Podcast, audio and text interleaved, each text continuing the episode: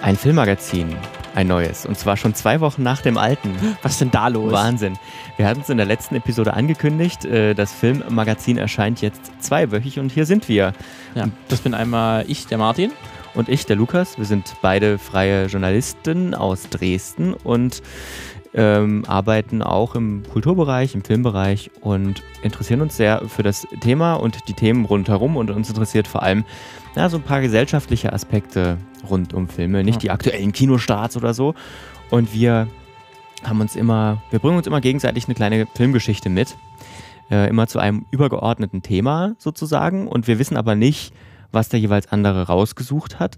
Und unser übergeordnetes Thema diesmal war so grob irgendwie Filmunfälle an Sets oder fehlgeschlagene Drehs. So in die Richtung sollte es heute so gehen. katastrophale Drehs, die irgendwie schiefgegangen sind, aus welchen Gründen auch immer, wo es hinter den Kulissen irgendwelche Probleme gab, ähm, wo dann vielleicht der Film davon betroffen ist, vielleicht auch nicht. Ja. Wir werden es erfahren. Ähm, ich habe einen Film mitgebracht, äh, wo es nicht so gut gelaufen ist und Lukas ebenso, Ja. wo ich schon so ein bisschen was gehört habe. Äh, es wird Mhm. wohl dramatisch, wie ich mitbekommen habe, dass mein, Ja. mein Beispiel, was ich mitgebracht habe, etwas, etwas angenehmer für die Persönlichkeiten drumherum, ähm, auch wenn es da auch viele Probleme gab.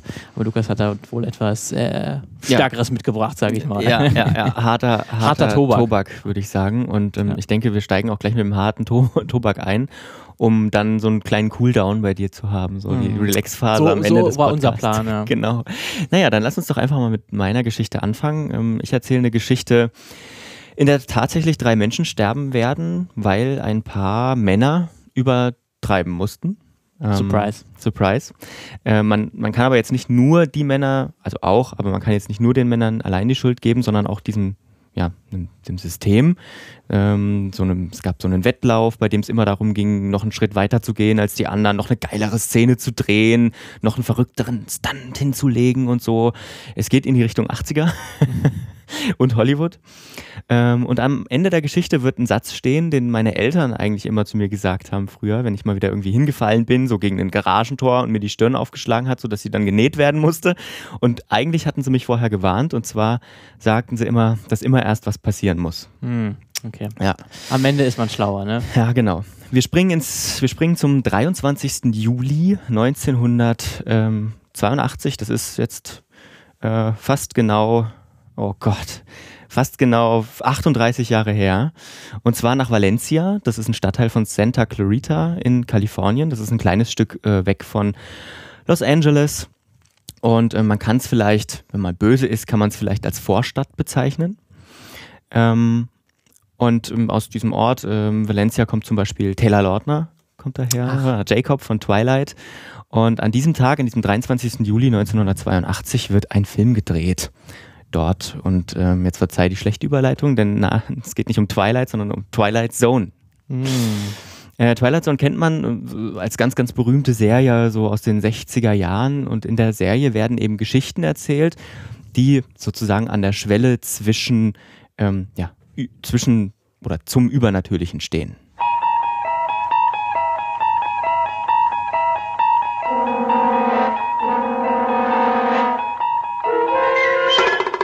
Traveling through another dimension. A dimension not only of sight and sound, but of mind. A journey into a wondrous land whose boundaries are that of imagination. Your next stop, the Twilight Zone. Ja, bei Twilight Zone wird pro Folge eine Geschichte erzählt. So vom Gefühl her kann man sich vielleicht wie so eine, ja, wie, wie X-Faktor, das Unfassbare vorstellen, nur eben ohne Moderation und ohne Auflösung zum Schluss und nur eine Geschichte. Die Serie war jedenfalls in den USA ein Riesenrenner. Es gab auch mehrere Neuauflagen. Jetzt gerade läuft zum Beispiel eine, ähm, ich glaube hier in Deutschland, weiß ich gar nicht, auf Join oder Ich, so. ich glaube, auf Sky Nee. ist sie tatsächlich, glaube ich, auch zu Das sehen. kann sein. Also es läuft auf Ja. jeden Fall gerade, oder ist gerade die zweite Staffel von dieser neuen Auflage rausgekommen. Ja, und äh, wie gesagt, sehr erfolgreich und 1982 drehte man eben den Kinofilm zur Serie. Man rechnete mit einem riesigen finanziellen Erfolg tatsächlich. Der Film sollte ein Episodenfilm werden, ganz so an die Serie angelehnt. Ähm, er besteht, oder also er besteht auch tatsächlich aus einem kurzen Intro und vier längeren, ungefähr 20 bis 25-minütigen Episoden, also Folgen. Und man hatte sich überlegt, ähm, dass es cool wäre, wenn man so die erfolgreichsten Regisseure dieser Zeit diese einzelnen Episoden drehen lässt, auch unabhängig voneinander. Und dann hat man sich tatsächlich sehr bekannte Namen eingekauft. Zum Beispiel Episode 1 übernahm John Landis, der ähm, große Erfolge vorher mit Blues Brothers oder American Werewolf gefeiert hatte. Episode 2 drehte Steven Spielberg. Die beiden treten auch als oder traten auch als Produzenten auf in dem Film. Episode 3 Joe Dante, der ist nur, der ist der Einzige, der so ein bisschen mittelbekannt ist, zumindest für mich. Der hat aber später noch die Gremlins gedreht, zum Beispiel. Und Episode 4 übernahm George Miller. Also ein ziemlich krasser Kreis im Prinzip. Uns beschäftigt aber tatsächlich heute nur eine Episode, nämlich die erste, die von John Landis. Sie trägt den Titel Time Out. Kurz umrissen, es geht eigentlich, es geht nur um einen alten Sack in einem grauen Anzug, äh, gespielt von Vic Morrow. Das ist der, den kennt man, also der hatte früher einen großen Run, äh, ist der Vater von Jennifer Jason Lee. Und der Film sollte tatsächlich sein Comeback werden. Also der hatte vorher so eine kleine tiefe Phase, weil eine sehr erfolgreiche Serie abgesetzt worden war, in der er war und so. Und das war so sein großes Leinwand. Comeback, Comeback und er spielt einen Rassisten, der so komplett unzufrieden mit seinem Leben ist. Er wurde gerade nicht befördert, ähm, dafür aber ein jüdischer Kollege. Ähm, er geht eben eine Bar, trifft, eine Bar, trifft sich mit Freunden und klopft da ganz laut rassistische Sprüche. Alle Leute schauen ihn an. Ähm, sprechen ihn auch an. Er regt sich auch über People of Color auf, die am Nebentisch sitzen. Einer von denen sagt, sagt auch was und weist ihn zurecht. Ähm, und irgendwann verlässt er dann wütend diese Bar. Und als aber Vic Morrow sozusagen aus dieser Bar rausgeht, äh, steht er plötzlich in einer französischen Stadt in den 1940er Jahren und wird dann von Nazis kontrolliert, später gejagt und ihm wird auch so ein, äh, ein gelber Stern angehängt. Also er äh, schlüpft sozusagen gleich in die Rolle eines äh, verfolgten Juden im Frankreich der 1940er Jahre. Später dann wechselt die Szene und ähm, er wird ja quasi von Mitgliedern des Ku Klux Klans an einem Baum aufgehängt. Ähm, muss man sagen, keine Sorge, es gibt da kein Blackfacing. Er ist immer sozusagen er selbst. Also er sieht genauso aus wie er. Es gibt keinen Wechsel in ihm. Er hat auch denselben Anzug an. Nur sozusagen die anderen Figuren die nehmen ihn dann an, anders wahr. Anders wahr ja. Genau. Okay. Und er durchlebt eben immer ähm, eine bestimmte Situation als Opfer, ähm, ja, äh, zumindest ähm, ein, oder eines Opfers von Rassismus. Ähm, es gibt noch einen letzten Szenenwechsel in dieser Episode. Vic Morrow kriecht da gerade durchs Wasser und trifft auf eine Truppe amerikanischer Soldaten und freut sich natürlich, ist natürlich total durchwühlt. Ich meine, er kommt gerade aus dem Frankreich der 40er Jahre und irgendwie im 19. Jahrhundert ähm, und ist total froh, die zu sehen und sieht die als Freunde und die eröffnen aber sofort das Feuer auf ihn und dann schwant einem schon so, dass er jetzt gerade in, äh, dass er jetzt gerade in Vietnam ist und eben offenbar für einen vietnamesischen Mann gehalten wird. Und äh, nachdem die Soldaten das Feuer öffnen, ist diese kurze Szene auch im Film wieder vorbei. Ähm, danach folgt irgendwie so ein ganz komisch zusammengeschnittenes Ende. Ähm, das wirkt nicht stimmig. Da kommt auch diese französische Stadt doch mal vor und ähm, er wird dann am Ende quasi in einem Zug abtransportiert. Und ähm, das Ende ist aber ganz, ist cheesy einfach. Man, man merkt irgendwas, weiß ich nicht, irgendwas stimmt da nicht. Und wie lange ging das so insgesamt als die ganze Episode? Oh, 20 Minuten. Also es geht wirklich ganz schnell. Und ähm, das hat aber auch einen Grund, dass dieses Ende nicht so stimmig wirkt, denn man konnte es nicht fertig drehen. Und jetzt kommen wir zu dem Punkt in der Geschichte, äh, an der man vielleicht sagen muss, dass die Menschen, dass Menschen sterben werden und das auf eine ziemlich brutale Art und Weise. Also wenn ihr Probleme damit habt mit solchen Beschreibungen, dann könnt ihr gerne ein paar Sekunden vorspulen. Ich würde das mit einer extra Kapitelmarke mal, mal markieren, wann wir wieder einsteigen können. Dann könnt ihr sozusagen einfach nur zur nächsten Kapitelmarke springen und seid dann quasi, habt diese Beschreibung nicht mit. Wir sind jetzt nämlich äh, in Valencia, an der diese Szene gedreht, äh, wo diese Szene gedreht wurde. Es ist 2.20 Uhr in der Nacht und gedreht wurde dort an einem künstlichen Flussbett, die Vietnam-Szene. Ähm, denn dort, dort hat man eigentlich eine ziemlich umfangreiche Kulisse. Also ich habe mir die, die Region mal auf Satellitenbildern angeschaut. Du hast da so Hügel, du hast da Ausläufer von der Wüste, du hast da ganz kleine Bäume, du hast aber auch riesige Bäume, fast schon dschungelähnliche Landschaften. Du kannst dort leicht künstliche Flussbetten anlegen. Ähm, dort ist eigentlich ein beliebter Drehort gewesen. Dort wurde zum Beispiel auch MacGyver oder Teile von MacGyver gedreht. Und äh, in dem Fall dann eben äh, diente das auch als Kulisse für Vietnam. Ähm, ja, was am Schluss von dem Film, äh, was da von, von dieser Szene im Film noch übrig geblieben ist, am Schluss, das habe ich schon kurz beschrieben. Aber eigentlich war noch eine ganz andere, eine weitere Szene in Vietnam geplant. Ähm, die sollte nicht so abrupt enden. In dieser Szene sollte Vic Morrow ähm, ja in der gedachten Rolle dieses vietnamesischen Mannes zwei vietnamesische Kinder aus dem Haus retten. Das heißt sozusagen seine Läuterung als Rassist. Er ist dann kein Rassist mehr, sozusagen. Ähm, was auch immer man davon halten, halten möchte. Aber ja, genau. Ähm, die, der sollte diese beiden Kinder aus dem Haus retten, während dieses Haus eben bombardiert oder beschossen wird von amerikanischen Soldaten.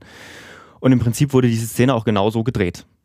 Also der Plan war, war der, Vic Morrow sollte mit den beiden Kindern jeweils eins im Arm ähm, durchs Wasser rennen und im Hintergrund äh, sollte das Haus explodieren, Feuer, Explosionen, Wind drumherum, Kugeleinschläge im Wasser, also dieser typische 80er Helden-Style, ich laufe mhm. vor einer Explosion weg, ja. sozusagen. Und man hat das natürlich damals nicht animiert, sondern äh, man hat es echt gemacht.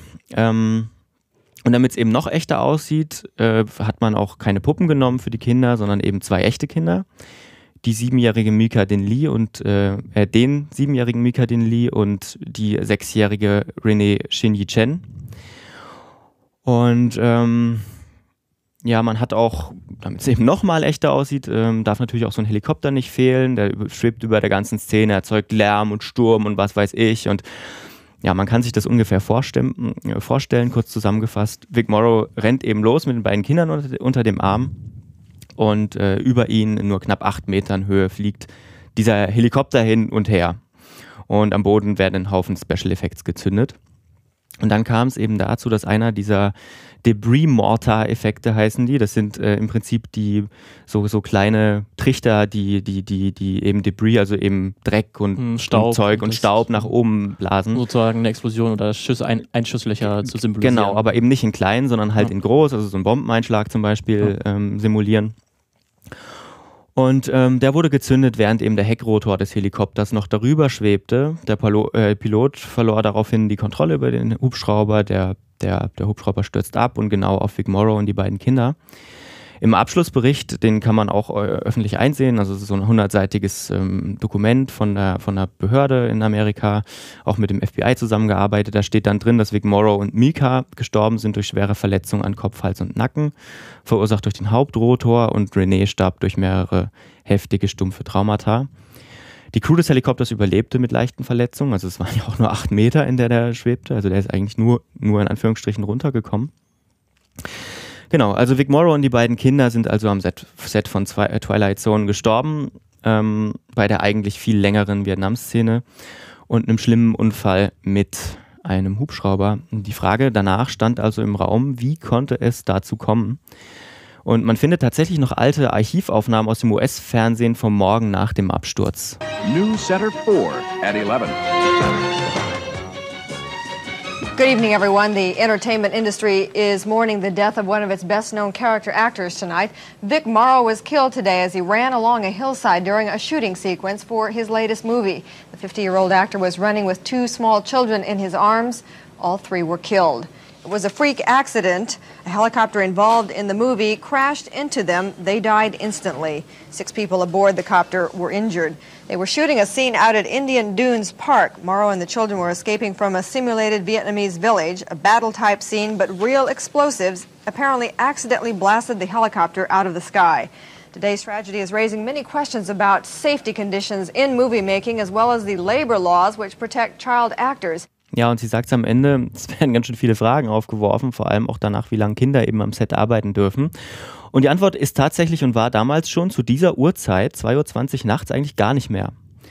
Ähm, und schon gar nicht in der Nähe von Pyrotechnik und Explosionen.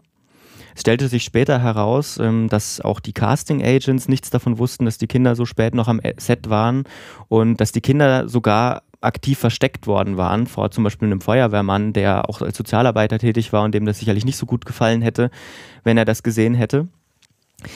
Naja, jedenfalls kam es dann zu einem langjährigen Prozess, ähm, beziehungsweise der Prozess an sich war nicht so lang, aber die fand dann auch erst Ende der 80er statt. Die Eltern der Kinder waren natürlich auch mit dabei als Kläger, ähm, haben auch ausgesagt, sie wussten auch nichts von dieser Szene ähm, und dass die so gefährlich sein wurde. Neben Regisseur John Landis selbst waren noch vier andere Männer angeklagt, zum Beispiel der Production Manager oder der Pyrotechniker. Und ich möchte jetzt nicht den ganzen Prozess nacherzählen, weil der füllt eigentlich schon eine ganze Folge an sich. Das ist so ein typischer amerikanischer Prozess, ne? Man bekriegt sich so und also es war schon fast filmreif, was in dem Aber Prozess. weißt du, welchen Standpunkt John Landis und seine Mitankläger oder Mitangeklagten hatten? Also haben die einfach gesagt, wir wussten von nichts, äh, das war einfach ein Unfall, wir konnten Nö, na, die, Verte die Verteidigung konnte natürlich jetzt schlecht was dagegen sagen, von wegen, äh, wir haben hier äh, wir haben diese Gesetze gebrochen, aber ja. sie haben halt gesagt, dass äh, sie haben es halt versucht, auch auf die Special Effects zu schieben und haben eben auch gesagt, naja gut, äh, es war halt ein schlimmer Unfall. Also das war mhm. so der Standpunkt und ähm, die Anklage äh, lief oder die Verteidigung ähm, wollte eben, nicht die Verteidigung, die Anklage wollte fahrlässige Tötung erreichen. Äh, am Ende wurden die Männer aber alle freigesprochen. Und soweit ich das gelesen habe, ähm, konnten danach aber immerhin, äh, auch wenn es wahrscheinlich kein Trost ist, ähm, die, die Kinder und auch Vic Morrows Familie, also die 20-jährige Jennifer Jason Lee war dabei, mehrere Millionen Dollar Schadenersatz erwirken. Dann das ist halt, in Amerika ist es ja öfter mal so, dass man sich dann über Geld einigt. Ähm, und ähm, ich möchte an der Stelle vielleicht nochmal ganz kurz über John Landis sprechen, der eigentlich für diesen Film, als, äh, also für diese, diesen Teil des Films hauptverantwortlich war. Ähm, in einem New York Times Artikel wird er, ähm, der kurz nach dem Ende des Prozesses 1988 erschien, wurde er beschrieben als Despot, der einfach alles dafür tut, um einen bestimmten Shot in den Kasten zu bekommen. Ähm, laut der Aussage des Vaters des getöteten siebenjährigen Jungen ähm, soll er auch den Helikopter per Funk noch angewiesen haben, noch tiefer zu fliegen an diesem Abend. Äh, jetzt sind wir jetzt auch, jetzt sind wir kein Gericht und können natürlich auch nicht im Nachhinein irgendwie urteilen. Allerdings gibt es so ein paar Fakten nach dem Unfall, die man vielleicht beachten muss, um das ein bisschen besser einschätzen zu können. Der eine Fakt ist, dass John Landis zwar die Karriere zwar nicht zu Ende war, also er drehte bis heute noch Filme, aber er konnte nie sozusagen diesen Ruhm erreichen, den er hätte erreichen können. Also ich habe auch einen ähm, Bericht gesehen, wo, ähm, wo er tatsächlich für damalige Verhältnisse schon mit auf die eine, auf eine Stufe mit Spielberg selbst ähm, gestellt wurde. Die waren auch bis dahin gut befreundet. Ähm, also er drehte dann durchaus noch ein paar Sachen, die aber weniger bekannt sind. Sein einziges Ding, irgendwie ein Jahr später, war noch das Musikvideo zu Thriller von Michael Jackson. Ähm, so richtig was anderes pff, war dann nicht mehr dabei. Also im Kino zumindest hat er nicht mehr wirklich was gerissen. Und der zweite Fakt ist, ähm, dass es ein spannendes Interview ähm, mit, im Playboy gibt tatsächlich von 1990 äh, mit Eddie Murphy. Äh, der hat auch viel mit Landis zusammen gemacht Ende der 80er und erzählt darin so ein bisschen, dass er eben Landis helfen wollte aus Mitleid, so seine Karriere war kaputt und so weiter. Weiß ich nicht, Männer unterstützen sich wahrscheinlich einfach gegenseitig. Ähm, und in diesem Projekt, das Murphy ihm verschafft hat, gegen, also gegen das Studio angekämpft hat, weil die wollten Landis natürlich nicht, echt keine gute Publicity, ihn anzustellen, ähm, soll er sich dann auch aufgeführt haben, wie der, das allerletzte, sagt Murphy zumindest im Interview. Und eine Aussage von Eddie Murphy ist mir besonders ins Auge gefallen. Ähm, der Playboy-Reporter fragt dann, ob Murphy glaube, ob Landis schuldig sei. Und Murphy antwortet, ich übersetze das jetzt mal, ähm, ich möchte nicht sagen, wer schuldig ist und wer unschuldig, aber wenn du einen Film drehst, bei dem zwei Kinder ihr Leben verlieren und das mitten in der Nacht, wenn diese Kinder eigentlich nicht mehr am Set arbeiten dürfen und du bist der, der Action ruft, dann trägst du schon eine gewisse Art von Verantwortung. Mhm. Ich muss sagen, ich habe das äh, englische Originalzitat jetzt ein kleines bisschen abgeschwächt, das war ein bisschen vulgärer. aber ja, und übrigens auch Steven Spielberg, ich hatte es schon gesagt, der war mit Landis ziemlich gut befreundet vorher. Ähm, der wusste von der Szene wohl nichts ähm, und ähm, hat Landis danach auch die Freundschaft aufgekündigt und hatte seitdem wohl auch nichts mehr mit ihm zu tun. Damit kommen wir zum letzten Part in meiner Geschichte, so das große Ganze, auf das wir auch immer blicken wollen im Filmmagazin ähm, und warum ich mir diesen Vorfall eigentlich ausgesucht habe. Ich hatte es vorhin ganz am Anfang schon kurz angesprochen, wenn wir uns Hollywood der 70er und, und 80er Jahre anschauen, dann geht es irgendwie immer darum, noch krassere Filme zu drehen, irgendwie so noch die, die großen Actionfilme mit Explosionen, mit, weiß ich nicht, äh, Stuntman und so weiter. Und tatsächlich als Stuntman zu arbeiten, ähm, war zu der Zeit ziemlich gefährlicher Beruf, genauso wie Kameramann oder Kamerafrau zu sein. Es gibt Statistiken, da sieht es echt düster aus. ähm, das ist ein sehr gefährlicher Beruf gewesen. Und ähm, ja, es gibt auch auf, also es gibt Filme, da wurden auch Crewmitglieder von Special Effects zum Beispiel getötet, ähm, Kameraleute irgendwie von Autos überfahren, während Autos, während Autoszenen und so. Das waren, das war diese Zeit. Und dieser schlimme Vorfall während, äh, während Twilight Zone veränderte so ein bisschen was in der, in der Filmbranche oder zumindest stieß eine Veränderung an. Äh, verschiedene große Filmunternehmen etablierten danach Regeln für die Anwendung von Spezialeffekten, von Hubschraubern nochmal im Speziellen.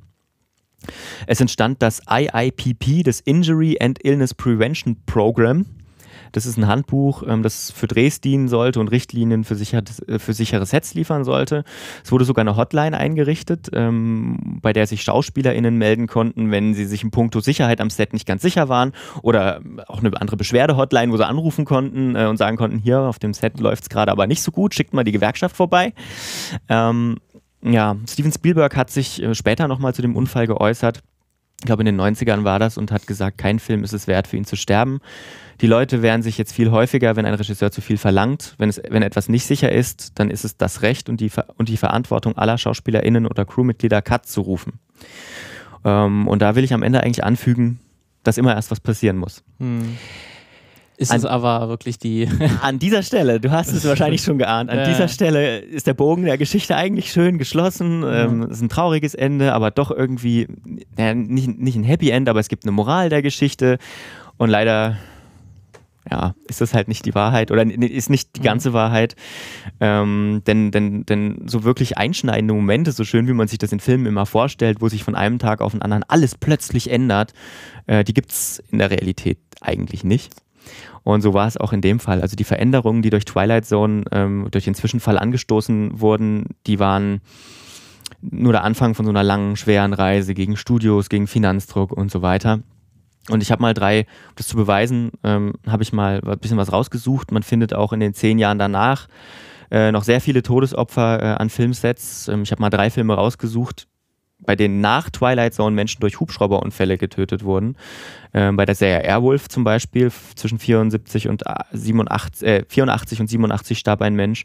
Beim Chuck Norris Film Braddock Missing in Action 2 von 1988 starben vier Menschen durch einen Hubschrauber. Und in Delta Force 3 ist ein anderer Chuck Norris Film von 91, da starben nochmal fünf Menschen bei einem Helikopterunfall. Also Lange Zeit war ein Hubschrauber tatsächlich das Gefährlichste, was am Set überhaupt passiert. Das ist ja auch mal im Film irgendwie. Das ist immer so bald, wenn ein Hubschrauber vorkommt, der direkt abstürzt. Ja, genau. Ähm, das ist aber ja auch leider nicht der einzige Ort, wo Stunt-Männer und Frauen sterben im Film. Das ist ja auch, man glaubt, man kann äh, da brauchst du eine kurze Google-Suche. Ja. Ähm, und für die letzten zwei, drei Jahre würde man schon viele Meldungen finden, wo genau Stunt-Leute äh, während des Drehs gestorben sind. Also ich weiß auf jeden Fall, Deadpool 2 ist eine äh, Stuntfrau gestorben während eines Motorradstunts. Mhm. Äh, Dark Knight ist auf jeden Fall auch einer ja. ähm, auch gestorben, ein Stuntman, der dann auch am Ende der Credits auch genannt wird. Ähm, das ist relativ geläufig, muss man leider sagen. Ja. Das ist wirklich gerade Stuntmänner, es gibt natürlich auch noch Kameraleute, denen ist auch passiert, ähm, aber auch gerade Stuntmänner und Frauen, die ja unter so in, es muss immer krasser werden in hm. Hollywood ja. ähm, und auch meistens dann nicht so viel Zeit wirklich, um das alles zu trainieren. Und wenn dann halt auch noch die Schauspieler selbst vielleicht noch die Stuntmänner und Stuntfrauen sind, ja. äh, kommt ja auch häufig vor, dass sie ihre Stunts selber machen äh, und dann wie im Falle von Tom, Tom Cruise, der sich dann mal schnell das Bein bricht, ja. wenn es gut läuft. War ja bei, bei Jackie Chan auch ganz oft so, dass er irgendwelche Verletzungen von sich mit sich getragen hat und so. Ja, ich sage noch kurz, was mit dem Film passiert ist. Ja. Der ist dann wie geplant eigentlich veröffentlicht worden. Ich glaube sogar ohne Verzögerung. Ähm, den kann man auch ganz normal kaufen. Mhm. Ist auch, ähm, also die, ein interessanter Film. Ich fand tatsächlich diese, diese Episode, die erste, äh, das hatte sicherlich auch damit zu tun, ist die, die schwächste von allen, auch vom Ansatz her, finde ich, ist die, die man am meisten hinterfragen kann. Die von Spielberg zum Beispiel ist ganz wunderbar, so ein bisschen, ist so eine Altenheim-Geschichte ähm, die nochmal Kind sein wollen und so. Ist eigentlich ganz schön. Den Glauben ans Leben nicht verlieren. Also.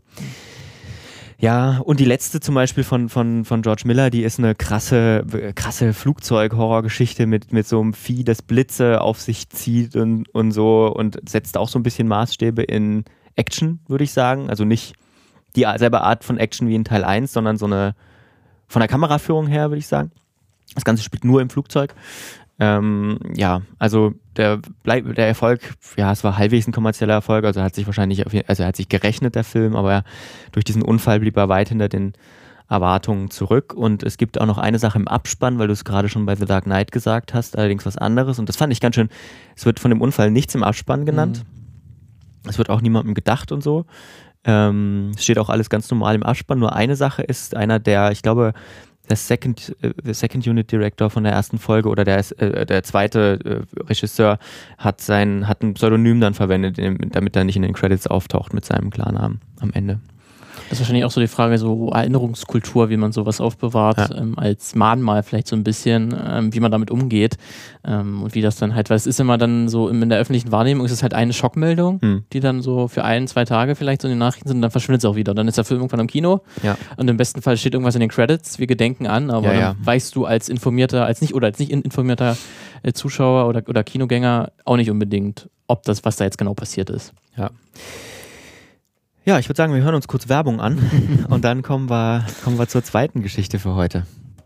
Lukas, gib mal, gib mal einen Fuffi her. Ich muss, ich mach mal, ich gehe raus. Wenn du mir einen Fuffi gibst, dann mache ich draußen für, für, für dich persönlich Werbung. Dass du ein geiler Typ bist. Ja, Werbung. Die beste Erfindung der Menschheit. Oder? Finde ich auch. Werbung ist schon was Tolles.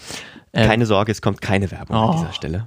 Schade. Habt ihr jetzt gedacht? Mm. Nein, wir machen keine Werbung. Das Filmmagazin bleibt werbefrei. Na, obwohl, wir machen doch was. Eigenwerbung. Ein bisschen Eigenwerbung ist, ist, ist die beste Werbung, denn wir wollen eure Stimme haben. Auf Twitter, auf Instagram oder persönlich uns geschickt, denn äh, wir würden gerne wissen, wie gefällt euch das Filmmagazin? Äh, was ist super, was ist nicht so super? Davon leben wir sozusagen auch ein bisschen. Wir nehmen ja sonst kein, kein Geld, sondern wir wollen, ob es euch gefallen hat. Eure Zuneigung ist unsere Währung. Ähm, deswegen schreibt uns da gerne, ähm, wie es euch gefallen hat, per Mail oder per andere Social Media Dienste. Besucht auch auf jeden Fall filmmagazin.audio. Da haben wir noch viele, viele weitere Episoden Episoden mit spannenden Themen und Gästen. Und eine sehr gute Kommentarfunktion, die sehr gerne genutzt werden kann. Mhm. Wir antworten auch meistens. Deswegen aber jetzt back to the show. So, jetzt nach dem etwas schwierigen Thema, das Lukas mitgebracht hat, ähm, ja. wollen wir jetzt mal ähm, zu einem Film übergehen ähm, oder eine Geschichte, ähm, wo auch viel, viel äh, falsch gelaufen ist, wo auch persönlich viele, viel Schaden entstanden ist, aber zum Glück ähm, keine Menschen darunter physi physisch gelitten haben. Hm. Psychisch schon, aber nicht physisch. Ähm, und zu Beginn dieser Geschichte habe ich ein Video mitgebracht, ein YouTube-Video. Hm ähm, womit ich meine Geschichte starten möchte. Das hat Lukas schon aufgemacht. Er kennt dieses Video nicht, er ja. sieht nur den Titel. Ähm, Stabbing at Leas. Uncensored. Uncensored, in Klammern von 2007. Hat ganze okay. 1,7 Millionen Aufrufe. Oh, ja. ähm, es geht 1 Minute 25. Ja. Ähm, Lukas, äh, feuer mal ab und beschreib mal, was siehst du Jetzt mache ich quasi eine Video-Live-Reportage von YouTube. Okay, wir schauen zusammen ein YouTube-Video. Let's watch. So Let's watch, genau. Ich, ich starte das Let's jetzt watch and describe. Ja. Okay, Alkohol. Shots, Shots, Shots. Santa Barbara stand da kurz unten. Sieht aus wie ein Heimvideo. Ein uraltes Handy. Leute tanzen. Ja, eine Person, die redet ja. in die Kamera. Ja. Alles so, hat so alles so Homestyle mit derselben mit der Kamera aufgenommen. Oh Gott, oh Gott, jetzt übersteuert es furchtbar. Jetzt wackelt die Kamera. Oh, Laserschwerter. Da sind Lichtschwerter. Krass. Mega Fight. Blau und rot. Mitten in der WG-Party ja. duellieren sich da zwei. Mit dem Lichtschwert. Mit Lichtschwertern. Was zur Hölle? Okay, jetzt, oh. jetzt verwendet jemand die Macht und hat sich ein Lichtschwert geholt und jetzt wurde jemand von hinten mit dem Lichtschwert erstochen. Stabbing. Stabbing. Der Titel hält, ja. was er verspricht. Er fällt um und eine Frau telefoniert und weint. Äh, okay, man hört Sirenen, Leute rennen durch den Gang. Man sieht einen Stormtrooper mit einer Waffe. Der quasi in der Rolle eines Polizisten jetzt hier diese Party ja. aufmischt, weil ist ja etwas drunter und drüber gegangen, wenn die Leute erstochen werden. Ich glaube aber, ich habe eine, ich glaube, das ist eine echte Waffe, kann es sein? Es ist ein amerikanisches Video, deswegen ja. es könnte durchaus sein, dass das eine echte Waffe ist. Also es sieht auf jeden Fall nicht aus wie eine Waffe von Stormtroopern, sondern okay, wir hören Hubschraubergeräusche und der Stormtrooper. Ja. Und wir haben jetzt Video bei Joshua Trank co-produced und mit einer E-Mail-Adresse, wo man sich melden kann. Ja. So, also kurzform in dem Video äh, sehen wir eine WG-Party ja. mit viel Alkohol. Auf einmal ziehen zwei Leute ein Lichtschwert, duellieren sich, einer ja. wird erstochen, die Stormtrooper kommen und nehmen die Leute mit, die dafür verantwortlich sind. Ja. Es klingt erstmal nicht besonders. Erstmal, auch was hat, das, was hat das mit einem Film zu tun? Ja, das ist die Frage. Man könnte sagen, dass das der Beginn einer Karriere war. Okay. Der Beginn von Joshua Tranks Karriere, auch genannt Josh Trank. Der Name sagt mir irgendwas. Er sagt dir irgendwas. Ist ja auch dieser Stil ähm, dieses YouTube-Videos. Kommt dir das irgendwie bekannt vor? Aus irgendeinem Film? Sicario. Nee. Mist. Also ein Film, der auch Found Footage okay. benutzt, der auch diesen und auch eine Art Machtfähigkeiten benutzt, also wo auch Leute übernatürliche ja, Fähigkeiten ja, haben. Ja, warte, warte ganz kurz, ich komme drauf. Ja. Äh, in, in Südafrika gedreht. Ja, ja. Ähm, die, die, die, die, die, die Teens entdecken, ja, dass sie Superheldenkräfte ja. haben. Mist, wie heißt der Film? Wie heißt der Film? Chronicle. Chronicle, genau, richtig, Chronicle. ja. Genau. Das ist von Josh Trank ah. gedreht, dieser Film. ähm, der ist von 2010, 11 müsste Chronicle sein. Das habe ich gerade mir gar nicht aufgeschrieben, aber das müsste eigentlich äh, mit den anderen hinkommen. Irgendwo in der Drehe, ja. Ähm, wenn ich hier keinen Mist erzähle, Chronicle ist von 2012, genau. Ah, ja. Genau, und dieses Video 2007 ist das erschienen. Ähm, das war so, so, sozusagen ähm, so der Startpunkt für Joshua Tranks Karriere, wenn man das so nennen möchte. Ähm, das hat damals, er hat das damals hochgeladen im Februar 2007 und hatte dann, ist dann schlafen gegangen und so beschreibt er es in der Nachschau, ist aufgewacht ähm, und es hatte 300.000 Views. Was? Zu dem Zeitpunkt Für, ist, überleg mal, ist für 2007. 2007 Krass. halt schon enorm, weil es Ja. in irgendwelchen Internetforen geteilt wurde. Ähm, und er hatte danach tatsächlich, weil wir haben, also wie auch beschrieben, am Ende ähm, des Videos anscheinend auch seine Yahoo-E-Mail-Adresse. Ja. Er hatte danach über 100 Mails in seinem äh, Postfach, darunter von Paramount Pictures, Warner Brothers Mhm. und MTV. Die, Was? Die äh, gerade zu dieser Zeit, wo ein bisschen auf der Suche waren nach neuen Talenten und auch besonders, weil in dieser Zeit gab es auch so Webserien, waren ein bisschen größer. Da hat so Mhm. jeder versucht, so im Internet eine eigene Serie zu produzieren, die dann halt ein bisschen billiger ist, jetzt nicht Fernsehqualität, Ja. aber halt ein bisschen billiger und wenn man dafür Leute gesucht hat. Und da ist man dann irgendwie auch auf Joshua Trank gestoßen, der damit dann sozusagen einen Hit gelandet hat und danach dann erste Regie- und Drehbuchaufträge Träge bekommen hat, unter anderem für Spike TV, das ist halt von MTV so eine Sparte gewesen, wo er für ähm, Serien im Internet quasi produziert und gedreht und geschnitten hat. Ja. Ähm, das ging damals los. Joshua Trank wird später in Chronicle mit Chronicle einen riesen Hit haben. Ja. Ähm, der war damals mit 26 Jahren, ähm, kam, wo der Film rauskam, war er 26. Er war damit, ähm, der Film war halt so ein Erfolg, dass er auch auf Platz 1 der Kinocharts war in der Veröffentlichungswoche und damit war er auch, hat er auch einen neuen Rekord aufgestellt. Vorher war kein Regisseur so jung und hat bereits so einen erfolgreichen Film, der direkt auf Platz 1 gestartet ist, in die Hm. Kinos gestellt. Ähm, er wird am Ende über 120 Millionen Dollar einspielen bei einem sehr geringen äh, Budget und er war damit ähm, sozusagen in aller Munde. Sony wollte ihn für einen Venom-Film haben. Ja. Warner wollte einen Spionages-Thriller mit ihm drehen äh, nach dem Film und sogar Disney hat ihn für einen Star Wars-Film engagiert. Okay, krass. Ähm, er war sozusagen ganz oben, aber sein nächster Film, den er danach Chronicle gemacht hat, äh, war so ein gigantischer Flop, Ja. ähm, dem auch dann nachgesagt wurde, dass er ein sehr schwieriger Typ ist, dass er danach quasi nie wieder einen Blockbuster-Film drehen sollte, zumindest bis heute, äh, nämlich Fantastic Four. Oh der Gott. von Fantastic Four von 2015, Der Verschollene? Reboot. Nee, nicht, nicht der Verschollene. Ja. Der ist, ist auch eine ganz wahrscheinlich interessante Ge- Geschichte. Fantastic Four ist auch als äh, Franchise an sich sehr interessant, weil tatsächlich Fox, äh, 20th Century Fox, damals noch nicht von Disney gekauft, ähm, haben die Rechte in den 90ern von Marvel gekauft. Mhm. Ähm, und das war damals vereinbart, die müssen alle paar Jahre einen Film Genau. machen, sonst gehen die Rechte zurück an Ist wie bei Marvel Spider-Man auch gewesen. Ne? Genau, bei Ja. Spider-Man so ähnlich. Ähm, da muss man Filme drehen. Und deswegen hat Fox irgendwann mal in den 90er Jahren ähm, auch einen Film von Roland Emmerich produziert, erstellt von äh, ähm, Fantastic Four, der aber nicht dazu da war, irgendwie Geld einzuspielen oder irgendwie gut zu sein, sondern nur damit sie die Rechte behalten. Und der ist wirklich verschollen, weil natürlich dafür gesorgt wurde, dass der in so wenigen Kinos wie möglich zu sehen war und auch alle Kopien vernichtet wurden. Ist wahrscheinlich auch eine interessante Geschichte. Aber damit wollen wir uns nicht beschäftigen. Wir wollen uns nämlich mit dem Fantastic Four-Film äh, beschäftigen, der 2015 in die Kino kam, ähm, der sozusagen ein Reboot darstellen sollte, ähm, der sozusagen im Sinne von Avengers und den ganzen gritty Batman-Filmen so ein Hm. bisschen das Franchise wieder auf, in, auf Kurs bringen sollte. Also sollte was Großes draus werden. Sollte was Großes Okay. draus werden. Aber ich möchte vorher noch ein bisschen was über Josh Trank äh, erzählen, damit man ein bisschen nachvollziehen kann, warum dieser Dreh und dieser Film am Ende so eine Katastrophe waren und, und halt nicht die Erwartungen erfüllt haben. Also Josh, Joshua Trank ist in äh, Los Angeles aufgewachsen, also gleich in der Hollywood-Stadt ähm, schlechthin.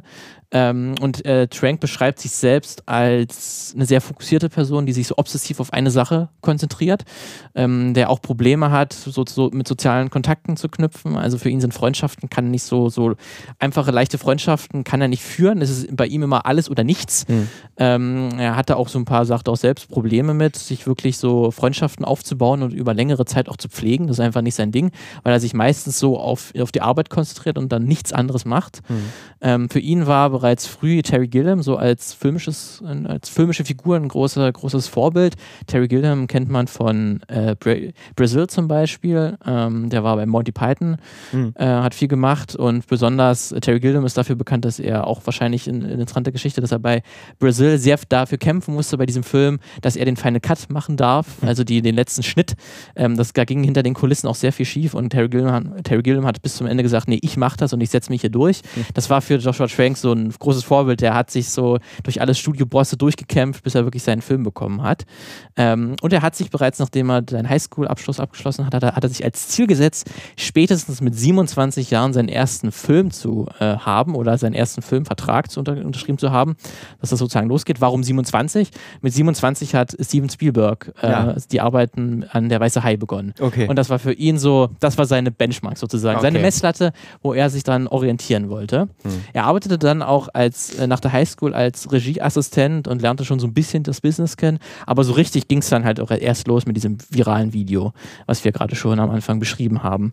Ähm, er hat dann danach aber zwar in der Branche gearbeitet, hat aber jetzt keinen richtig großen Filmauftrag bekommen, wie er es sich vorgestellt hat. Er hat sich deswegen, ähm, ist dann irgendwann mit seinem guten Kumpel Jeremy Slater, der ist ein Drehbuchautor, der später für Umbrella mhm. Academy bekannt werden sollte. Ähm, großer Comic-Nerd, die waren Freunde, die beiden. Ähm, die haben viel damals in dieser Zeit zusammen gekifft, haben sie gesagt, und, und Videospiele gespielt. Und dabei ist die Idee zu Chronicle tatsächlich entstanden. okay. Ähm, aber Jeremy Slater sollte nicht das, am Ende nicht das Drehbuch schreiben ähm, zu Chronicle. Er hat dann nämlich das Projekt wieder verlassen. Ähm, er wird später nochmal wichtig, äh, Jeremy Slater.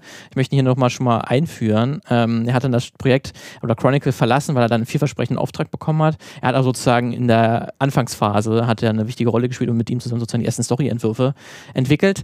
Ähm, Trank ist deswegen äh, zu einem anderen Drehbuchautor gegangen, hat einfach angeschrieben. Und mhm. hier ist es ganz lustig, ähm, wie es manchmal passiert, dass man Verbindungen hat zwischen unseren beiden Geschichten. Geschichten. Echt? Ähm, der ist nämlich zu Max Landis gegangen. Oh, krass. Das ist der Sohn von John Nein. Landis. Okay, wow. Wie gesagt, wir wussten nichts wir davon. Wir wussten nichts davon, das Wahnsinn. war ganz lustig. Okay. Ähm, Landis ist halt auch ein Drehbuchautor, der auch eine sehr schwierige Persönlichkeit ist, der auch im Zuge der MeToo-Debatte äh, auch mittlerweile auch keine Filme mehr macht, weil er für mehrere äh, sexuelle Belästigungen und Nötigungen äh, angeklagt wurde. Ähm, deswegen, aber er hat zumindest damals dann das Drehbuch zusammen mit John Landis, äh, mit, mit Joshua Trank geschrieben.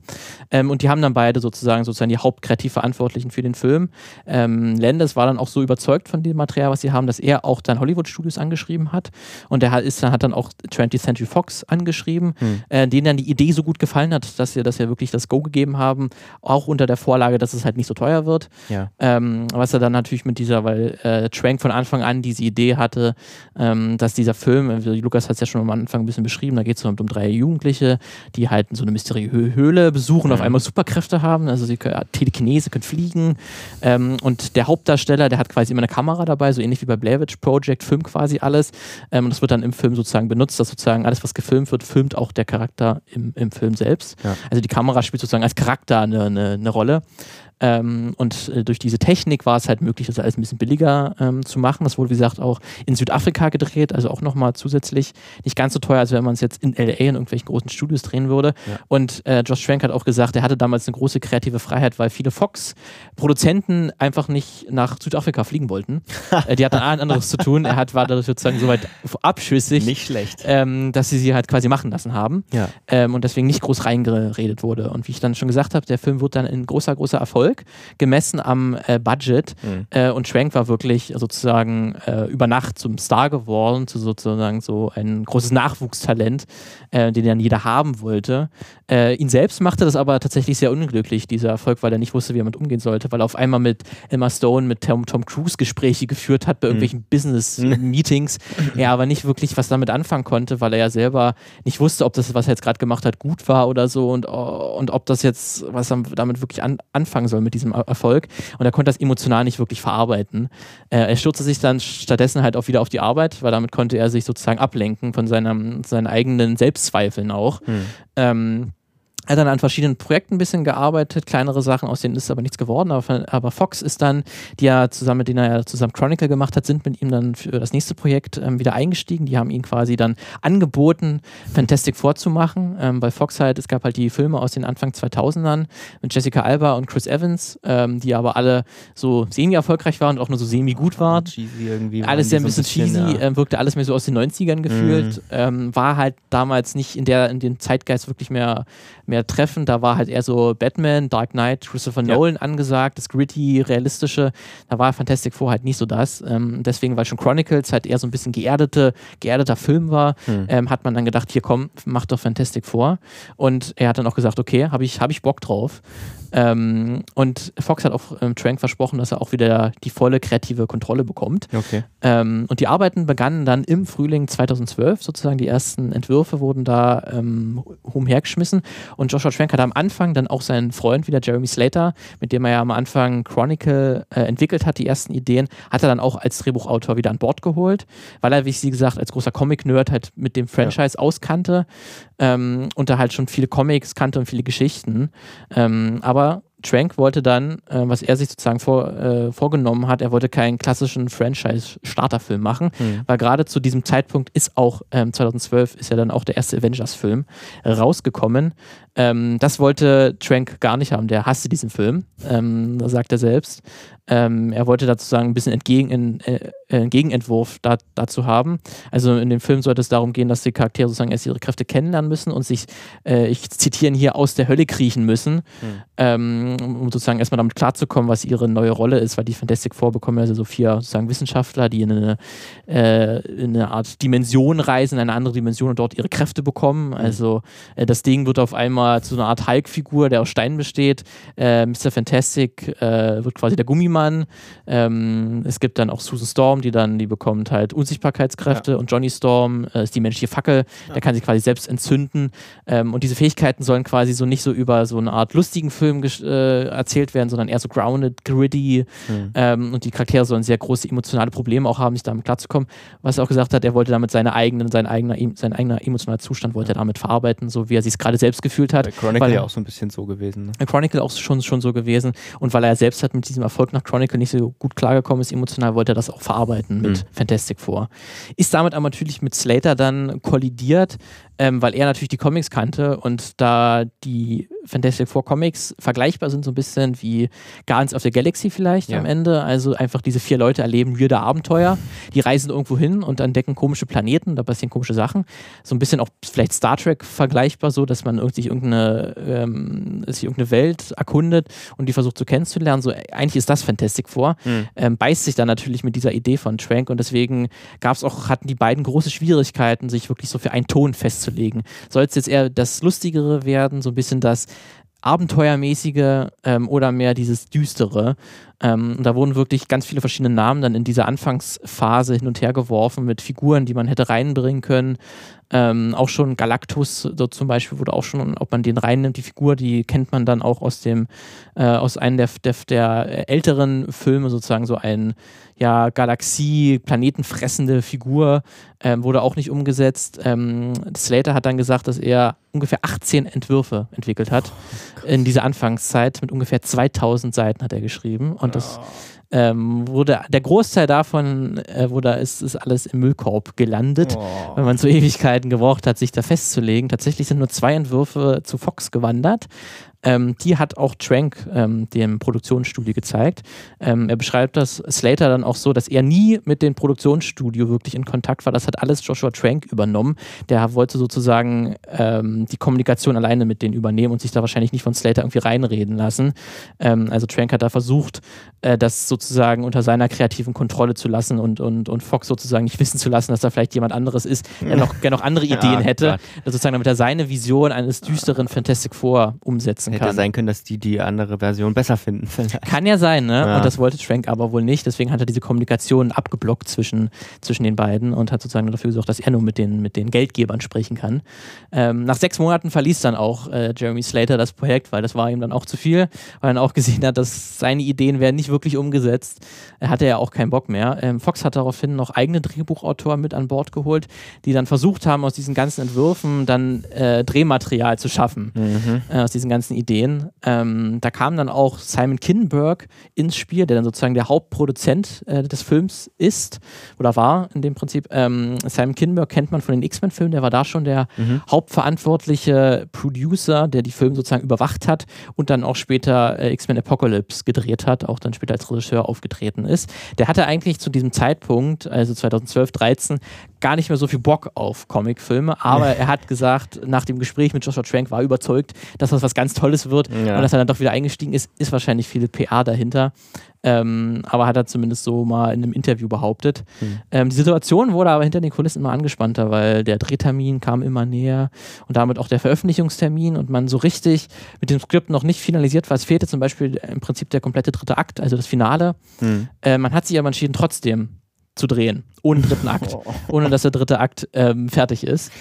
Ähm, nämlich das Budget wurde dann nämlich dann, hat dann Fox bestimmt erstmal um 30 Millionen gekürzt und dass diese 30 Millionen waren eigentlich dafür gedacht, ähm, für, das, für das Ende Ja. ähm, zu machen. Ähm, man wollte das Ganze aber dann bei den Reshoots sich nachholen. Reshoots sind sozusagen, wenn der eigentliche Hauptdreh beendet ist, dass man nochmal so ein paar Nachjustierungen übernimmt. Das ist gerade bei großen Blockbuster-Filmen nicht unüblich, weil es man dann im Testpublikum zeigt und die sagen, hier, da ist noch nicht ganz lustig genug oder hier langweilen wir uns. Und dann sagt der, dann sagt das Produktionsstudio, okay, dann machen wir nochmal einen Monat Reshoots, drehen nochmal ein bisschen was nach, feilen noch so ein bisschen am Film. Ähm, aber dass jetzt wirklich das ganze Ende erst in einem Reshoot gedreht werden soll, das ist schon sehr ungewöhnlich. Hat sich aber so dann herausgestellt, dass das wohl jetzt äh, ähm, so gemacht werden muss. Hat sich dann auch nicht durchgesetzt in Hollywood, diese Art der Produktion. Richtig, das macht, das, Das macht man nicht. Macht man auch nicht. Würde wahrscheinlich auch jeder sagen, dass das auch von, schon eine sehr dumme Idee ist. Aber in dem Fall ging es wohl nicht anders, weil dann halt auch der Veröffentlichungstermin 2015 dann festgesetzt war. Ähm, kurz vor dem Dreh, vor dem wirklichen Hauptdreh, ähm, kam dann auch die Geschichte, dass Disney äh, Trank kontaktiert hat und wollte, dass er einen äh, Star Wars-Film macht. Zu diesem Zeitpunkt hat bisher nur J.J. Abrahams ähm, durfte bisher einen Star Wars-Film machen oder hat die Bestätigung bekommen, dass er einen Star Wars-Film machen kann Ja. und sozusagen die Fortsetzung machen kann. Er, Trank war sozusagen die zweite große per Äh, Wäre für Person. Episode 8 oder für eine dazwischen er- gewesen. Für dazwischen tatsächlich. Er sollte, ähm, Trank hat dann einen Boba Fett-Film ah, ähm, Disney vorgeschlagen und dann auch das äh, Get-Go sozusagen bekommen, grünes Licht für seine Idee Was? bekommen. Und der war dann sozusagen auch ähm, während des Drehs von Fantastic Four schon im Kopf, auch schon bei seinem Star Wars-Film, ähm, das natürlich vielleicht auch nochmal Auswirkungen gehabt hat. Mhm. Ähm, das war sozusagen auch nochmal in seinem Hinterkopf, dass er dafür jetzt auch zuständig war. Deswegen war Trank, wie gesagt, wie er selbst sagt, unter sehr großem Druck, ähm, weil er war auch sehr verunsichert, was denn jetzt jeder von ihm erwartet und dass halt auch der Film einfach ein großer Erfolg werden sollte, weil der nächste große Fantastic Four von äh, Century äh, von Fox, die halt ein großes Produktionsstudio sind, die natürlich dann große Zahlen erwarten. Ähm, es gab dann schon Schwierigkeiten mit dem Effects-Team zum Beispiel, ähm, weil das waren halt große Hollywood-Leute, die schon 20 Jahre oder mehr Erfahrung haben im Business. Und Joshua Trank als 27, 28-Jähriger ähm, dem, da fühlt man sich natürlich so ein bisschen vom Machtverhältnis her nicht unbedingt, als ob man dem was sagen könnte. Ja. Wenn die halt schon große Filme gemacht haben, da hat er sich selbst gefühlt so ein bisschen als, als, als, kleiner, als kleines Licht, obwohl er eigentlich als Regisseur sozusagen die, die, die Angaben macht und die Befehle gibt. Ähm, aber er sagt halt, wenn du mit jemandem arbeitest, der schon 20 Filme äh, gemacht hat ähm, und der weiß, wie man einen Science-Fiction-Film macht, dann, dann, dann kann man nur noch ungefähr lenken, wie, der, wie, der, wie die Vereinbarung ist zwischen dem Studio Mhm. und halt ähm, wie die Idee des, des Films ist und man kann da nicht mehr viel lenken und im Prinzip weiß schon das Effekt-Team, was es zu machen hat. Da Mhm. kann man jetzt als Regisseur nicht mehr wirklich drin eingreifen, so dass er es zumindest äh, empfohlen. Er ist auch ein paar Mal irgendwie auch mit Miles Teller ähm, äh, kollidiert. Also der hat die Hauptrolle als Mr. Fantastic. Ähm, ähm, inne. Der war damals sozusagen gerade von seinem, ähm, sozusagen gerade seinen, seinen Aufstieg erlebt. Mit, mit Whiplash hat er da Mhm. vorher gehabt, ähm, auch Oscar-nominierter Film. Und das sozusagen, er soll sich sozusagen als neuer Superstar gesehen haben, so erzählt zumindest Trank. Und da soll es so ein bisschen kreative Differenzen Okay, gegeben haben ja. zwischen, zwischen den beiden. Ähm, laut Berichten ähm, soll Trank aber auch sehr aggressiv ähm, während des Drehs gewesen sein und wenig ko kooperativ.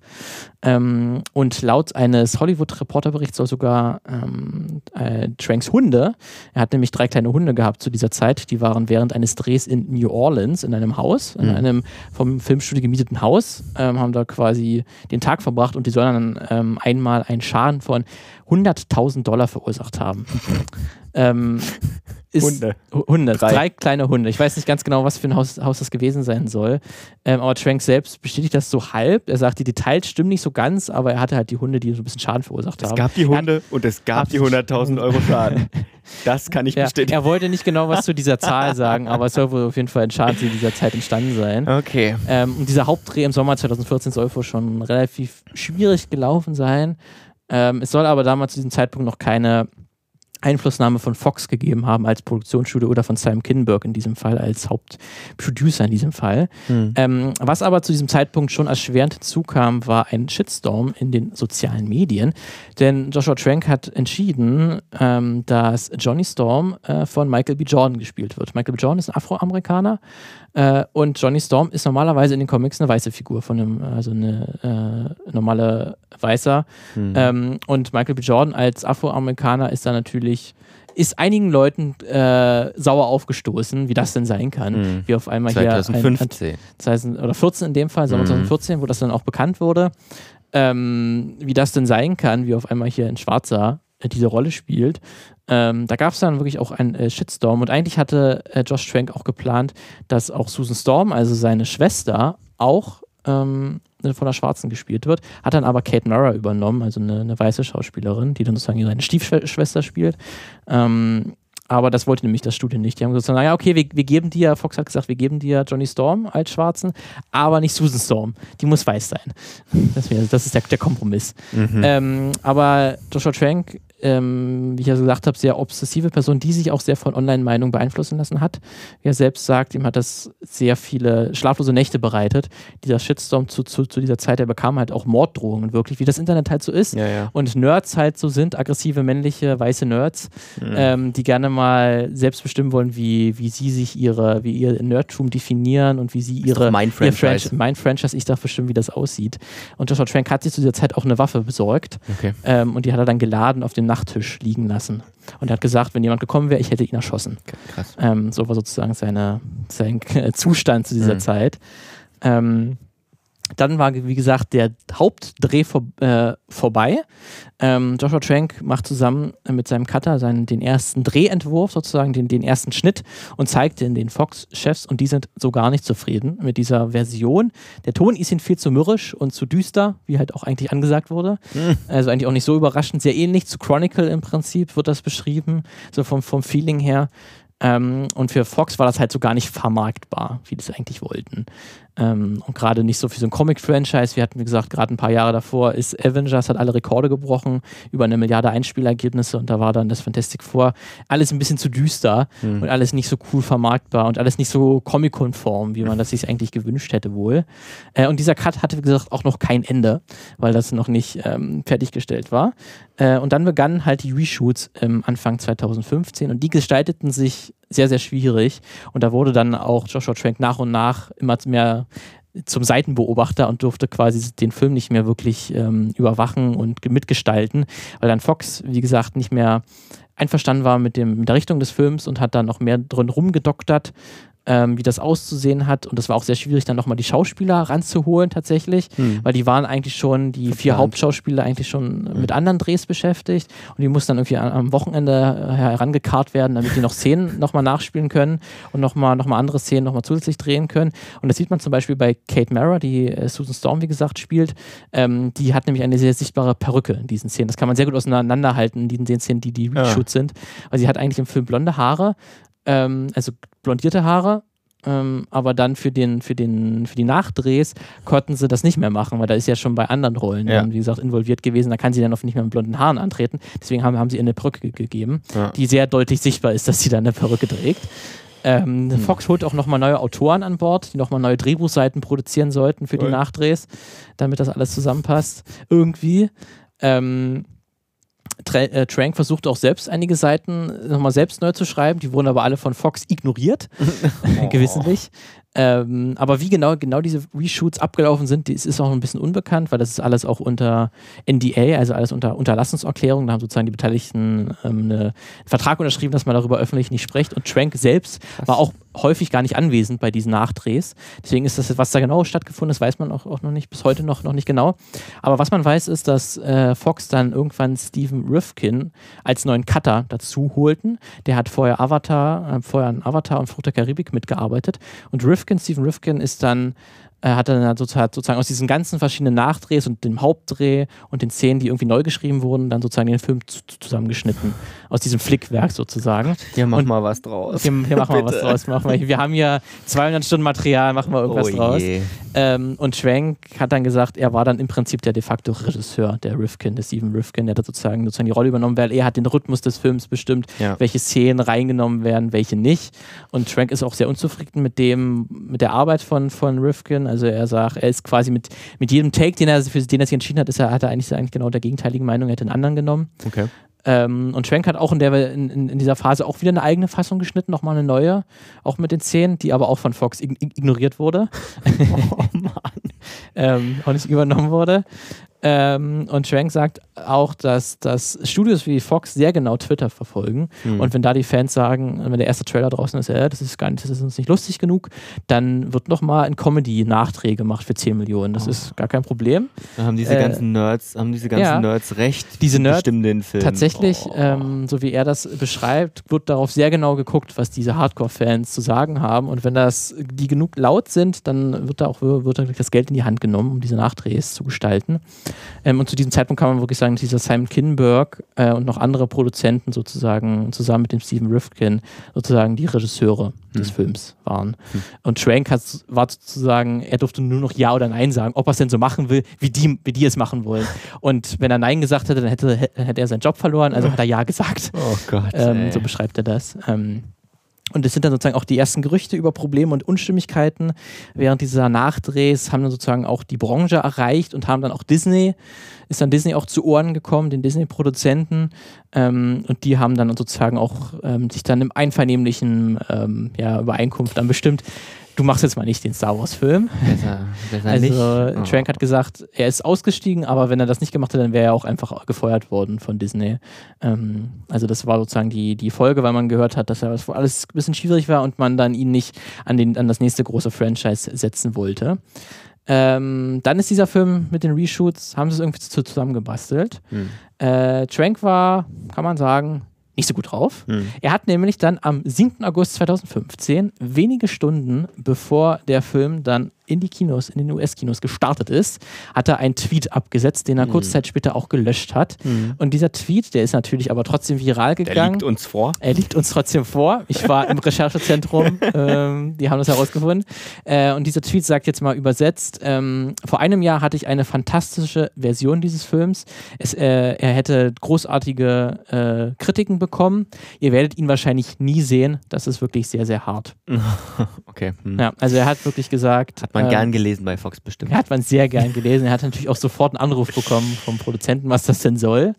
Ähm, also er hat wirklich gesagt, dass er eigentlich mal einen tollen Film hatte, ähm, aber Fox ihm das sozusagen kaputt gemacht hat. Ähm, aber der Schaden, der jetzt, obwohl er das jetzt schnell gelöscht hat, diesen Tweet, äh, der war natürlich angerichtet. Die Presse ja. sch schrieb darüber, schlechtes Marketing. Ähm, und man weiß natürlich auch bis heute nicht, so richtig kann man sagen, diese fantastische Version, eigentlich gab es die ja nie, weil es gab ja nur diese Version, ähm, die kein Ende hatte. Vielleicht war die bis dahin ganz toll. Das wird man bis heute wahrscheinlich nie wieder herausfinden. Und es gab nochmal diese neu gekattete Version während dieser Nachdrehs. Ähm, aber nie, einen fertigen Film gab es sozusagen eigentlich nie davon. Also man mhm. kann jetzt nicht sagen, dass Fox im Nachhinein ein, ein einen perfekten Film oder so vernichtet, äh, irgendwie zerstört hat oder so. Aber diesen gab es eigentlich nie, weil immer das Ende gefehlt hat. Ähm, und dieser, das Ende erst während dieser Nachdrehs entstanden ist. Ähm, für Trank war sozusagen dann die Folge, weil der Film dann wirklich hart gefloppt ist. Also der hat wirklich Minus gemacht. Der hat ungefähr das Produk Produktionsbudget eingespielt, gerade so. Ja. Aber ist natürlich mit dem Marketing, was nochmal doppelt so teuer ja. ist, von ungefähr 150 Millionen ähm, war der Film sozusagen äh, eine, ein kolossales Minus für Fox äh, und hat natürlich auch wahnsinnig viele schlechte Kritiken bekommen. Er wurde auch bei der Goldenen Himbeere auch eigentlich ausgezeichnet für alles, was man so gewinnen kann. Nice, Preise und, abgeräumt. Ja, und die Leute, die den Film gesehen haben, werden dem wahrscheinlich auch zustimmen, dass der Film jetzt nicht gerade die Sternstunde ist vom, vom Comic, von Hollywood-Comic-Filmen oder äh, von solchen Superheldenfilmen. Ähm, deswegen ist es auch nicht so überraschend, weil er, wie gesagt, ein Flickwerk ist aus diesen mhm. verschiedenen Versionen. Ähm, und man da schon auch, schon bevor der Film überhaupt angefangen hat, man sich eigentlich schon uneinig war und Schwenk auch wirklich nicht so seine Vision vielleicht umsetzen konnte ähm, von seiner düsteren Variante, die er eigentlich geplant hatte und das vielleicht von vornherein vielleicht auch nicht so gepasst hätte zu Fantastic Four. Weil eigentlich die Comics, das, die Grundlage ist eigentlich ganz, ganz anders. Ähm, deswegen hat das vielleicht schon von Anfang an nicht so gut gepasst. Ähm, ganz lustigerweise hat Trank dann nochmal am 22. November 2019 nochmal nachgehauen. Okay. Ein kleines bisschen. Diesmal nicht ganz so schlimm äh, wie auf, bei Twitter damals. Er hat nämlich auf Letterbox eine Kritik zu Fantastic Four veröffentlicht, zu seinem eigenen Film. Also Letterbox ist so eine Online-Community, wo man Kritiken veröffentlichen kann ähm, zu Filmen, wo man den Film auch Sternen geben kann. Er hat dem Film zwei von fünf Sternen gegeben, seinem eigenen Film, und hat und sagt dann in dem Review ungefähr, ähm, der Film hat wirklich tolle Schauspieler und äh, man sieht eigentlich, dass jeder Bock hatte auf diesen Film, aber es irgendwie nicht sein sollte. Und ähm, wenn ich ehrlich bin, sind da irgendwie zwei Filme in diesem, in diesem einen Film, die irgendwie umeinander kämpfen, wer jetzt die Deutungshoheit hat. Ähm, also er hat es ein bisschen leichter angekündigt und er möchte sich jetzt, er hat jetzt hier keinen direkten Angriff in, diesem, in dieser Kritik, die er da verfasst hat. Er sagt sozusagen, ähm, das hätte großartig werden können, aber irgendwie sollte es nicht werden, Hm. ohne jetzt nochmal genau jemanden direkt anzugreifen. Ähm, ja, damit kann man sagen, endet die Geschichte. äh, Trank äh, hat danach erstmal für fünf Jahre keinen Film mehr gemacht. Mhm. Den Film, den er jetzt gemacht hat, damit ich wieder äh, auch einen kleinen Bogen schließen kann, ähm, ist nämlich Capone, Ja. hat er nämlich gemacht. Ein Film über Michael äh, Capone, nee, Michael Capone. Äh, El, El, El Al. Capone, El Capone, genau. Den großen ähm, Gangster des amerikanischen, des, äh, aus, äh, des 20. Jahrhunderts, Hm. ähm, der quasi durch, durch äh, Alkoholschmuggel reich geworden ist, hat er einen Film gedreht. Ähm, der war auch ein bisschen schwierig, weil da auch viele Produktionsverzögerungen entstanden sind ähm, und der jetzt auch in der Corona-Krise auch nur online verfügbar ist, dieser Ja. Film, ist auch eher ein bisschen kleiner gehalten. Da geht es sozusagen um die letzten Jahre von El Capone, wie er quasi nach seiner, äh, auch seiner Alzheimer-Erkrankung, nachdem er aus dem Gefängnis ist, nachdem er ähm, quasi gefasst wurde, aufgrund äh, ja, von Steuerhinterziehung, ist er eigentlich ins Gefängnis gekommen. Geht es quasi um seine letzten Jahre, wie er so ein bisschen wahnsinnig wird. Hm. Und wer spielt El Capone? Tom Hardy. Tom Hardy.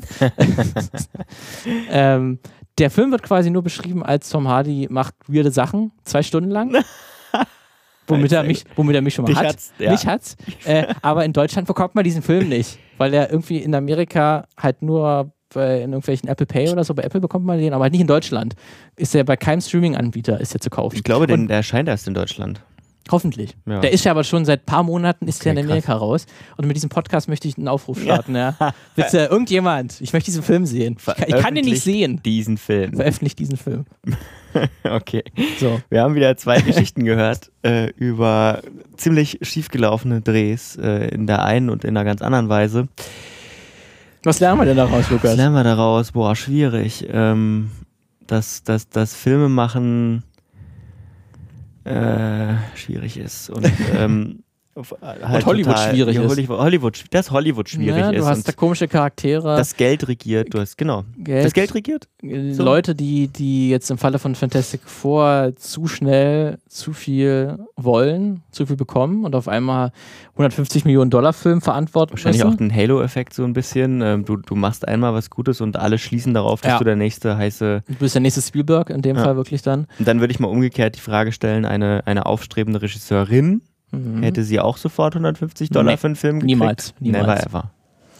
Also wieder Männer am Ende. Ja, Männer auf jeden Fall Männer, ja. Mhm. Das kann man sich, ich weiß gar nicht, ob es überhaupt. Es gibt sowieso so im Blockbuster-Bereich ganz wenige Regisseurinnen, deswegen die da überhaupt das bekommen würden, so diese, diese, äh, die Aufgabe, so einen Film überhaupt zu drehen. Deswegen, ja, also das, da kann man wirklich sagen, da ist das den Männern vorbehalten, sich da, sich der Hybris zu ergeben. Können sie gut. Das können sie kriegen gut, ja. sie hin. Das kriegen sie hin. Tja, okay. Wir, wir machen Schluss. Ja, würde ich sagen. Das waren, das waren genug fehlgeschlagene Filme. Ja. Ähm, schaut euch auf jeden Fall nicht Fantastic Four an, der Film ist scheiße. und Twilight Zone könnt ihr euch zumindest die, den Ende und die Spielberg, also die zwei wenn, Episoden. wenn, wenn, ihr wisst, angucken. wenn ihr wisst, dass ihr, wenn ihr wisst, was hinter dem Film steckt, dann könnt ihr euch den, glaube ich, angucken. Ich weiß halt nicht. Ja, es ist jetzt aber auch nicht der auf Platz 1 der 80er Jahre Filme, der gut ist. So. Deswegen, meistens aber, es gibt ja auch die Filme, was auch, wir werden ja das Thema nochmal behandeln. Hm. Das gerade faszinierende ist ja bei katastrophalen Filmdrehs, wo dann gute Filme rauskommen. Ja. Äh, ist in dem Fall jetzt bei uns eher jetzt nicht so gewesen. Ähm, aber es kann ja manchmal auch genau der gegenteilige Effekt sein, dass das tatsächlich dann irgendwie ein guter Film da rauskommt. Das nächste Mal versehentlich gute Filme. Versehentlich gute Filme, ja. Gut. naja, wir hören uns in zwei Wochen wieder. Bis dahin. Macht's gut, ciao.